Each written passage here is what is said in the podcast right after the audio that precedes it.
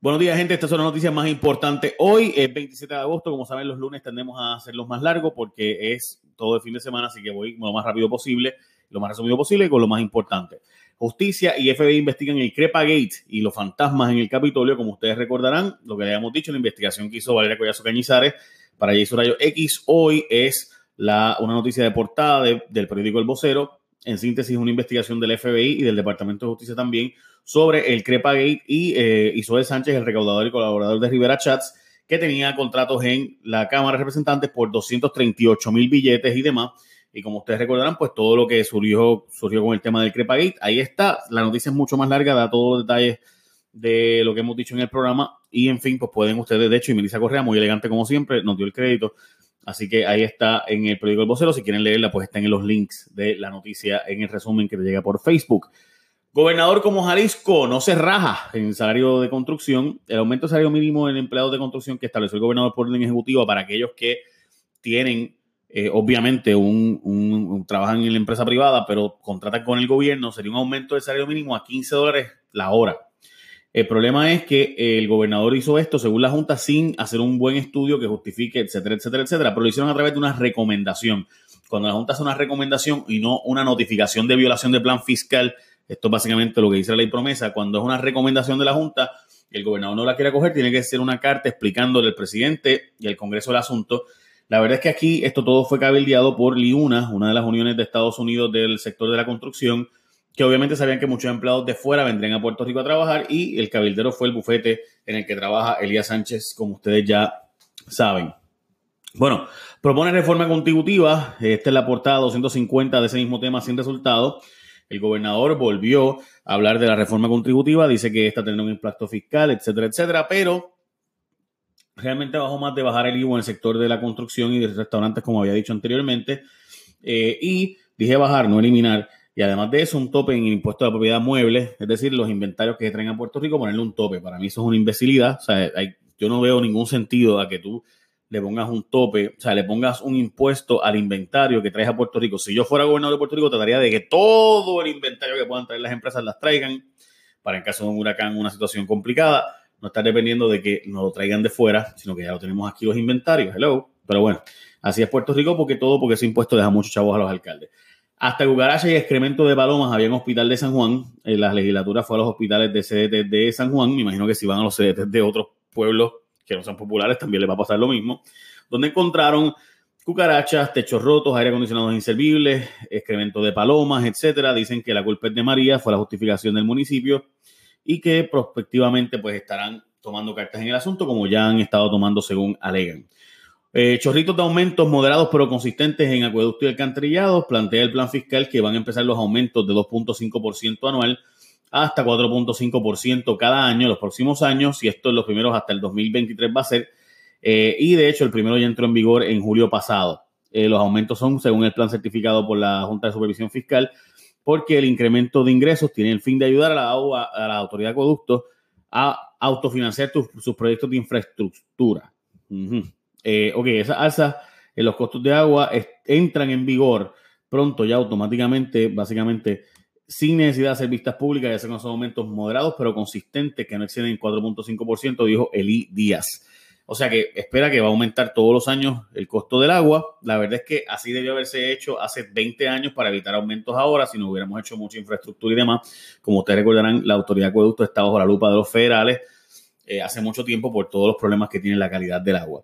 Le suben el sueldo al jefe del gabinete a 180 mil billetes, es una exclusiva de aquí. Eh, no, lo habíamos dicho eh, en una entrevista que le hice al secretario de la gobernación. 180 mil billetes es su sueldo. El problema de eso es que el secretario anterior ganaba 168 mil bajo el PNP, pero bajo el Partido Popular, Grey Santana ganaba 125 mil pesos. Así que ya ustedes saben de cuánto es el aumento. Más de 50 mil pesos, 55 mil para ser exacto. Pero ellos criticaban cuando le pagaban un diferencial a Melba Costa y ahora pues ya tú sabes, pagan ellos eh, y no hay problema, todo está cool, todo está chévere, no te metas con nosotros, dice el PNP. Este, bueno, gente, la verdad es que aquí en Puerto Rico hemos pasado y por mucho. Y obviamente lo más que uno quiere sentirse seguro. Y si estás a punto de renovar tu marbete, vete a la segura con una compañía puertorriqueña, netamente, y escoge el seguro obligatorio de Integran. Integran, no hay rollo, todo es más sencillo. Mira, Para empezar, no tienes que llevar un estimado. Con Integran es gratis. Te pagan el mismo día del estimado con cheque o hasta depósito directo. Luego de que arreglas tu carro, lo llevas y te pagan 100 billetes. Te lo digo, ya que estás, ¿para qué vas a tomar tu, tu riesgo? Ya tú estás aquí, mira, cuando te den el cuadrante ese para escoger tu compañía de con qué seguro compuesto tú que Integran. Seguro que te da tranquilidad, ya lo sabes. Bueno, seguimos con las noticias y gracias a la gente de Integran por ser nuestro auspiciador de esta semana, dicho sea de paso.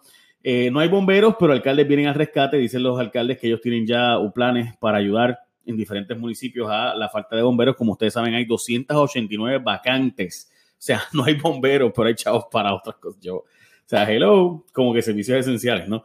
En el 2017 se redujo un 40% de pérdida de empleo en Transmaría. O sea, se perdieron 161.801 empleos. La inmensa mayoría después del huracán María eh, sigue la tendencia, ¿verdad?, de perder muchos empleos. 2015 perdieron 140 mil, en 2016 129 mil, 2017 161 mil.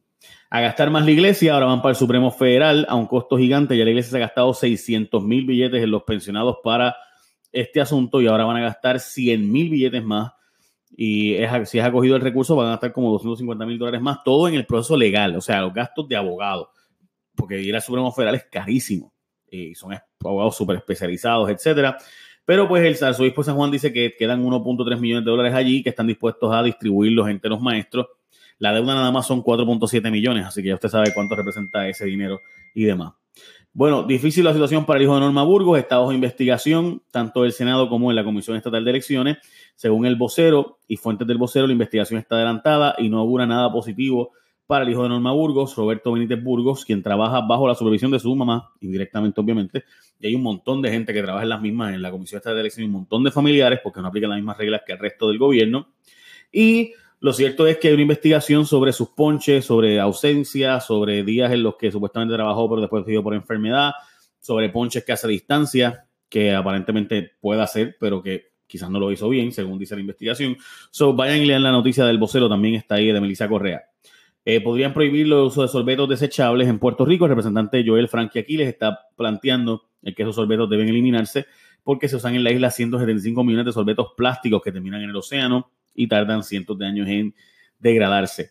Bueno, gente, nuevos requisitos mínimos para ser maestro en el Departamento de Educación, para ser elegible en la nueva convocatoria Gabriel Julia Kelleher como secretaria, para tú poder trabajar como maestro, no tienes que ser maestro, pero como requisitos mínimos tienes que tener un bachillerato en artes o ciencias ser ciudadano americano o estar autorizado para trabajar en Estados Unidos.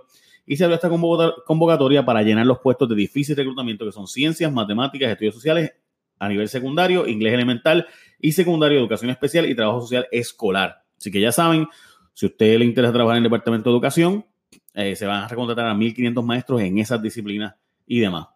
Eh, ¿Qué planes médicos que los planes médicos ayuden a la cigüeña? Necesitamos niños, básicamente. El representante Víctor Párez eh, presentó un proyecto que busca que los planes médicos cubran los tratamientos para la infertilidad eh, y demás. Y esto porque en Puerto Rico hace falta muchos niños. No tenemos niños, o sea, no tenemos sustitución de la población, tenemos un montón de gente mayor, los niños están mudando eh, y la disminución es dramática. Bueno, la senadora Naida Venegas Brown presentó un proyecto que busca que se establezca un periodo de 48 horas luego de una primera consulta médica antes de abortar. Están buscando reglamentar el aborto. La verdad es que este proyecto para mí es totalmente constitucional, o sea, no que lo estoy apoyando, pero es constitucional. Eh, o sea, eso se, es tipo de regulación y más ahora con el juez Kavanaugh que entrando al Supremo Federal, probablemente eh, hasta sea condicional mucho más que eso. Así que veremos, va, a haber vistas públicas sobre ese particular. Bueno, Ricardo Rosselló quiere saber si el impuesto a la fonena se puede contar con él. Esta para mí es la noticia más importante de todas las que he dicho. Nuevo Día reporta hoy que el gobierno está tocando base en Washington para asegurarse de que cuenta con el apoyo para mantener el impuesto del 4% de la foránea, que como ustedes saben, mayormente va a cuatro farmacéuticas este impuesto representa casi lo mismo que recauda el IBU, 1.9 billones de dólares a esas cuatro farmacéuticas mayormente. Y ese impuesto va a Washington y allá lo piden como un crédito, pues eh, la cosa es que ahora mismo no se sabe qué va a pasar con ese impuesto porque duraba hasta el 2017, nos, daba un break, nos, han dado un break más y demás y estamos negociando eh, y demás. En fin, hay muchas otras noticias, pero esas son las noticias más importantes. Está lo que pasó en el Partido Demócrata, eh, donde a Charlie Hernández, Charlie Rodríguez, perdón, dieron un break brutal a pesar de que había un montón de cosas, de demostraciones de irregularidades, allá en Washington le dieron un break, o sea, le tiraron la toalla. También está la del secretario de Justicia eh, Somoza, quien se fue a regatear con un Porsche que tiene, y cuando, pues, lo, obviamente lo, pararon y lo arrestaron por regateo, eh, pues resulta ser que fue y regresó para ponerle, este, ponerle, un, un, cover bien chulo al vehículo. Es una cosa, o sea, es, una historia de amor, sin duda alguna. Se casó la otra hija de Giselle Blondet también. Eh, deja ver qué más, yo no sé, o sea, es como que unas cuantas noticias adicionales que me, hubiera gustado compartir con ustedes, pero la verdad es que no, no, hay, tan, o sea, no hay que ir a tanto. Eh, hay una lentitud en el proceso de pesquisa sobre la legislatura. Ahora mismo denuncian que justicia está lento y demás en investigaciones, etcétera. Y eh, hombre, espérate, esta noticia yo la quería compartir con ustedes. Y la verdad es que el Senado, proyecto regularía cabildero, se engavetó. Había unas regulaciones que se iba a implementar sobre los cabilderos en Puerto Rico. Esto lleva tratando de hacerse desde el año 2000. Si no recuerdo, Roberto Prats en el 2003 fue el primero en plantear que hacía falta una ley para regular el cabildo en Puerto Rico y no pasó. So, ya ustedes saben que eh, eso y demás. Por último, y ahora sí, con esto es la que quería cerrar, la muerte de John McCain nos debe enseñar muchas cosas. John McCain fue un senador muy importante y congresista de la Cámara de Representantes antes de eso, del estado de Arizona. Eh, John McCain hizo muchas cosas con las que uno puede no estar de acuerdo. En momentos políticos hizo flip-flops y demás, nos trajo a Sarah Palin pero la verdad es que las cosas positivas de él, como él puso el país primero, además de hacer un héroe de guerra, eh, en mi opinión, lo más impresionante de todo lo que ha hecho Donald Trump es precisamente sobre eso. O sea, el, menospreciar el sacrificio de John McCain al punto de que John McCain básicamente dijo que hacía falta, eh, que él no quería a Donald Trump en su, en su sepelio, que mejor lo despida Obama, que fue su, su contrincante político en el 2008 en las elecciones, y George W. Bush, que prefiere que sean ellos a que sea el eh, presidente actual Donald Trump. Así de fuerte es la cosa. Bueno, gente, solo Integran sabe cómo ofrecerte el mejor servicio. Así que tu seguro obligatorio, ponlo en manos expertas. Marca Integran. Cuando te den el cuadrante eso para escoger tu seguro compulsorio, marca Integran. Es una empresa netamente puertorriqueña. Buen día, gente. Bendición. The podcast you just heard was published with Anchor. Got something you want to say to the creator of this show? Send them a voice message using the Anchor app, free for iOS and Android.